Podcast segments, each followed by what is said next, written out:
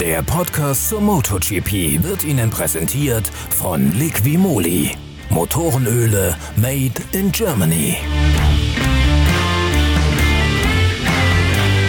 Es wird eng, sowohl in der MotoGP als auch in der Moto2 WM schiebt sich das Feld nach dem zweiten Rennen in Misano dramatisch zusammen. In der MotoGP wird das Rennen, das über 28 Runden geht, zu einem wahren Sturzfestival. Es hat sich hier bereits angekündigt, dass aufgrund des zusätzlichen Tests am Dienstag die Motorräder so ausgetestet und ausgetüftelt waren wie überhaupt noch nie in der Geschichte der Motorrad-WM und dass das Feld deswegen auch enger zusammenliegt als je zuvor. Genau deswegen gibt es viele Unfälle, gibt es viele haarige Situationen. Die Fahrer müssen mehr riskieren als sonst, um nach vorne kommen zu können. Vor allen Dingen die in der WM noch immer favorisierten Yamaha, die nämlich sehnen herbei, dass endlich der Motor wieder die volle Leistung freigeben darf. Das ist nach den Ventilbrüchen in Jerez zurückgeregelt worden und seither haben Maverick Vinales und Fabio Cattararo erhebliche Schwierigkeiten, einen Angriff auf einen eventuell vornfahrenden Rennen zu lancieren. Hinterherfahren geht, Bremse dabei aufwärmen geht auch, die Reifen dabei vielleicht sogar hinrichten. Auch das funktioniert problemlos. Aber überholen, das können sie mit der zurückgeregelten Leistung ihrer Reihenmotoren nicht. Dabei haben sie, selbst dann, wenn die frei fahren dürfen, schon einen leistungsmäßigen Nachteil auf die V-Konstruktionen, etwa von KTM oder von Ducati. Trotzdem geht der Sieg in Misano an einen Yamaha-Fahrer.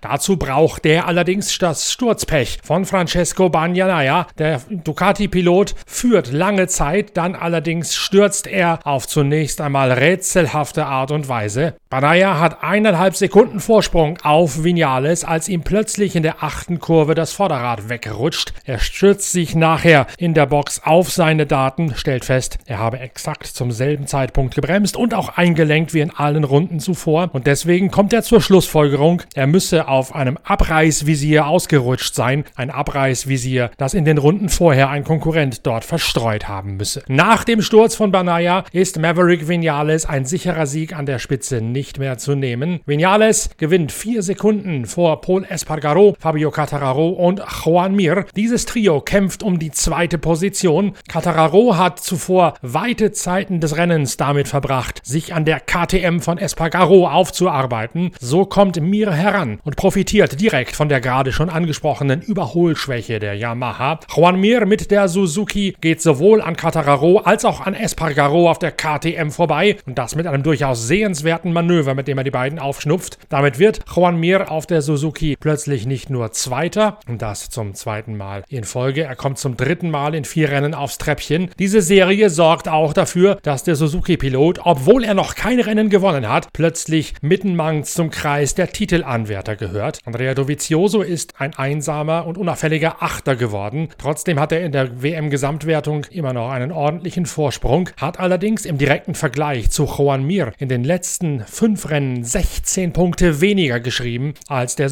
als der Suzuki-Fahrer. Und das, obwohl Dovizioso auf seiner Ducati sogar den Sieg bei einem der beiden Österreich-Rennen zu gut Buche stehen hat. Juan Mir hat nach Österreich oder in Österreich die Wende zum Besseren bei Suzuki eingeleitet. Dabei hatten die Japaner sogar am vergangenen Wochenende in Misano noch arg mit dem neu asphaltierten Asphalt zu kämpfen. Die Strecke nämlich böte so viel Grip wie überhaupt keine andere im Kalender der MotoGP und damit haderte Mir damals noch, komme der neue Hinterreifen mit der Suzuki nicht zu Rande. All das hat man jetzt aussortiert mit dem zusätzlichen Testtag am Dienstag mit dem Resultat, dass Juan Mir jetzt plötzlich ein einer der Geheimfavoriten auf den Titel ist. Wenn man sich die Tabelle genauer anschaut, dann ist Juan Mir zwar immer noch durch die beiden Yamaha von Catararo und Vinales getrennt von Spitzenreiter Dovizioso, ist allerdings derjenige, der in den letzten Wochen am meisten Boden gut gemacht hat. Neben Sturzopfer Banyaya gibt es einen weiteren Ducati-Fahrer, der unter den Abreißvisieren zu leiden hat, nämlich Jack Miller. Dem ist ein solches Abreißvisier direkt in den Luftfilter hineingeflogen, sodass die Maschine ausgefallen ist ist Jack Miller nach einem heftigen Sturz im morgendlichen Warm-up deswegen mit stotterndem Motor auch im Hauptrennen ausgefallen.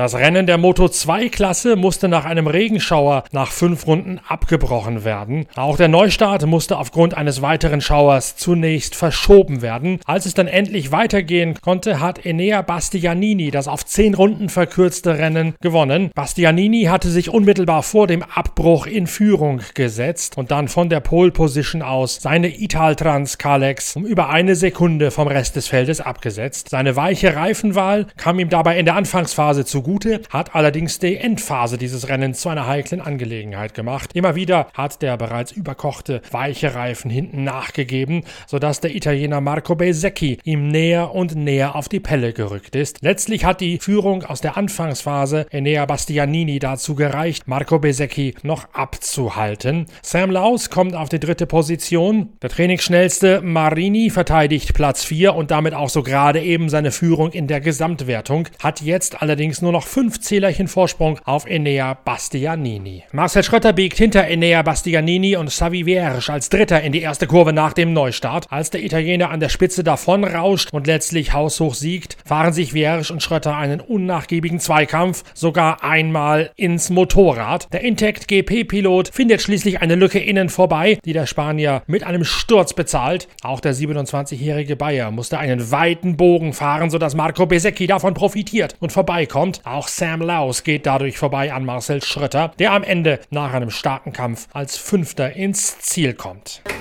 Ja, ich denke, wir haben einen recht guten Sonntag gehabt. Der, der erste Start war, war ordentlich. Ähm, dann kam der Regen, was uns nicht unbedingt die Karten gespielt hat, weil wir unseren weichen Reifen benutzt haben. Und ich denke, dass der auch über die Distanz recht gut funktioniert hat. Vielleicht hätte ich ein paar Probleme gekriegt in den letzten drei Runden. Aber bis dahin denke ich, habe mal gut durchziehen können. Und das größere Problem war aber dann, dass wir für den Restart keine neuen haben und alle anderen, die auf dem harten fahren für die lange Distanz, haben auf einen neuen Weichen gewechselt, weil für zehn Runden hält er bei jedem. Somit war ich ein bisschen in dem Rennen dann, in dem kurzen Rennen, äh, eher ein bisschen im Nachteil, weil mein Reifen schon äh, sieben, acht Runden hatte und schon die ersten Merkmale hatte und dann äh, ja, selbst bei einem 10-Runden-Rennen zum Schluss fast normale Renndistanz hatte. Und das hat man einfach zum Schluss gemerkt. Hatte ein paar Probleme und ähm, ja, aber ich denke, trotz alledem, durch unsere Startposition und allem haben wir eine ordentliche Leistung gezeigt. Ähm, es war ein harter Kampf mit Xavi, er ist unglaublich schnell auf der Geraden und unglaublich gut auf der Bremse, deswegen war es für mich echt schwierig, da vorbeizukommen und ich habe es ich versucht und ähm, habe mich dadurch vielleicht bisschen in Schwierigkeiten gebracht mit den anderen Gegnern. Aber ich musste es versuchen und ja, schade, dass ich nicht früher vorbeikommen wäre, sonst hätte ich vielleicht ein bisschen besser meine Pace kontrollieren können und vielleicht ein Wörtchen mitreden können dann ums Podium. Aber ich denke, wir müssen jetzt mit dem zufrieden sein. Wir sind angekommen, wir haben wichtige Punkte mitgenommen und äh, wir sehen, wir können es. Und ähm, wir müssen die kleinen Puzzleteile zusammenbringen. Alle machen einen guten Job. Ich hatte wieder einen Sturz am Wochenende. So alles nicht ganz einfach momentan. Aber im Großen und Ganzen hat jeder einen, ordentlichen Job gemacht und äh, ich bin jetzt äh, auch wieder hochmotiviert für Barcelona nächste Woche. Tom Lüthi, sein Teamkollege beim Team Liquimolli Intact GP, wird am Ende des zweigeteilten Rennens mit einem Top-10-Ergebnis belohnt. Der Schweizer arbeitet am zweiten Misano-Wochenende erneut sehr hart mit seiner Crew, um die Schwierigkeiten zu lösen. Auch am Sonntag, so sagt er selbst, sei er nicht komplett befreit davon gewesen. Mit frischen Reifen kann er sich im neu gestarteten Sprintrennen an einigen Konkurrenten vorbeiarbeiten und auf Platz 9 ins Ziel kommen. Ja, es war schlussendlich, ich kann mich fast nicht mehr erinnern ans erste, ehrlich gesagt. Ähm, Start nicht schlecht, Start, eigentlich Start beide sehr gut, beide mal außen gewesen in der ersten Kurve und dann wiederum ein bisschen Plätze verloren. Also es war so ein guter Start, aber dann doch nicht, doch ein bisschen eingeklemmt da in der ersten Schikane. Eigentlich beide Starts waren genau gleich. Ähm, zweiten Rennen war dann klar, okay, es ist ein Sprintrennen, zehn Runden, weiche Reifen aufgezogen, wie viele andere auch. Der hat auch gut. Ja, ich hatte einen neuen Hinterreifen weichen. Ich hätte das erste Rennen auf dem harten gefahren, äh, wie die meisten. Es war eigentlich auch die richtige Lösung, aber das Problem war, äh, ich war halt einfach im Verkehr und konnte so diesen neuen Reifen nicht nutzen am Anfang.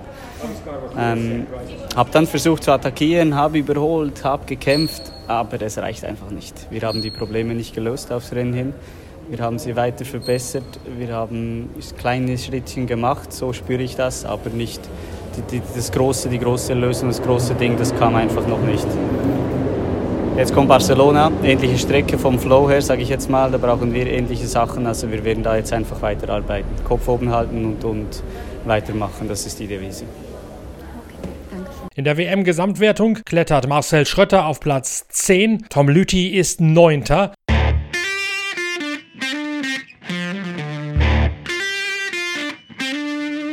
Die MotoGP und auch die Moto2 gehen vom 25. bis 27. September auf dem Circuit de Catalunya in Granollers bei Barcelona in die nächste Runde hinein. Natürlich sind wir dann mit der nächsten Folge von Wheelie, dem Podcast zur MotoGP und zum Motorradsport der Zeitschrift Pitwalk wieder für euch da. Sowohl mit einer Vorschau als auch mit der ausgiebigen Analyse. Davor allerdings gibt es möglicherweise noch eine kleine Überraschung aus der Wheelie-Reihe, die Hand in Hand geht mit der Zeitschrift Pitwalk. Die beschäftigt sich ja neuerdings auch sehr intensiv intensiv mit der MotoGP und der Moto2 WM und wir haben da schon einige faszinierende und auch für die Leser erstaunliche Themen in Vorbereitung, die in der nächsten Ausgabe Pitwalk Nummer 57, die am 30.10. erscheinen wird, veröffentlicht werden werden. Wir hören uns also wieder mit der nächsten Ausgabe von Wheelie und in der Zwischenzeit empfehle ich euch die aktuelle Ausgabe der Zeitschrift Pitwalk mit einer Technikgeschichte über die KTM aus der MotoGP und einem großen Vergleich zwischen Auto- und Motorradsport auf der Basis des Moto2-Teams Liquimolli Intact GP. Bis bald beim Lesen oder beim Zuhören mit Wheelie, der neuen Podcast-Reihe der Zeitschrift Pitwalk. Danke fürs Reinklicken, euer Norbert Okenga.